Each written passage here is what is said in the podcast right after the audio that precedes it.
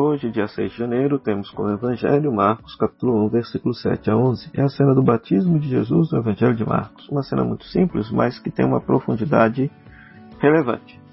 Pois tudo bem. O Evangelho mostra que depois que Jesus foi batizado, ele assume a sua missão de anunciar a chegada do Reino de Deus. E que no momento do batismo, ele faz uma experiência do Espírito vir sobre ele e a experiência de ser filho de Deus. Ora, os evangelistas, ao descreverem o batismo de Jesus, na verdade, eles estão descrevendo o batismo de um cristão, pois é isso que acontece com a pessoa que é batizada.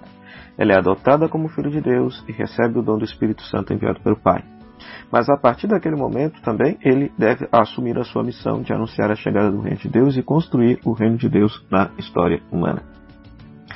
Então, é, este evangelho quer nos colocar diante da, do início da vida pública de Jesus, né? Historicamente falando, Jesus foi discípulo de João Batista, mas teologicamente a narrativa nos mostra Jesus descobrindo a sua vocação e a sua missão.